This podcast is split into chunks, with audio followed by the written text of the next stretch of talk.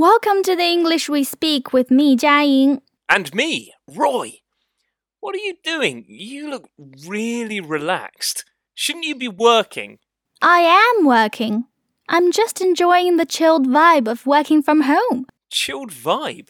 Is that some kind of juice? No, Roy. We use the expression vibe to talk about the mood of or a feeling you get from a place or person. If something or someone has a good vibe, then it means they're cool. Ah, for example, that online concert we went to had a really good vibe. Yes, now you're getting it. Yeah, you can listen to calming music or play a game to relax. Things that have a good vibe. Exactly. We can talk about how to improve our vibe after these examples.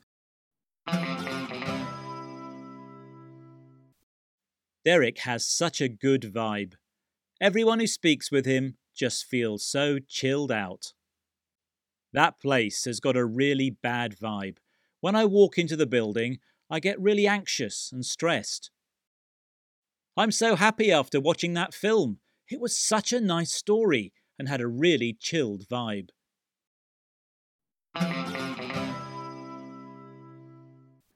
You're listening to the English we speak from BBC Learning English, and we're talking about the expression vibe, which means atmosphere, also referred to as an aura. You can also ask for a vibe check if you want to know if something or someone has a good vibe. So, Roy, what sort of things can you do to improve your mood and vibe? Well, like I said, watching films or listening to music that chill you out can help. Or speaking to people who have a good vibe. I also try to avoid things that have a bad vibe. For me, I like to try and improve myself every day. What, like exercising or reading a book? Exactly. I try to go to bed every day better than when I woke up by learning something new. An improved Roy every day. And that vibe can affect other people too. It's especially important for me to think this way after a year like this. I agree. So, can I get a vibe check? How are you feeling, Roy? I'm feeling chilled out. I've got a good vibe.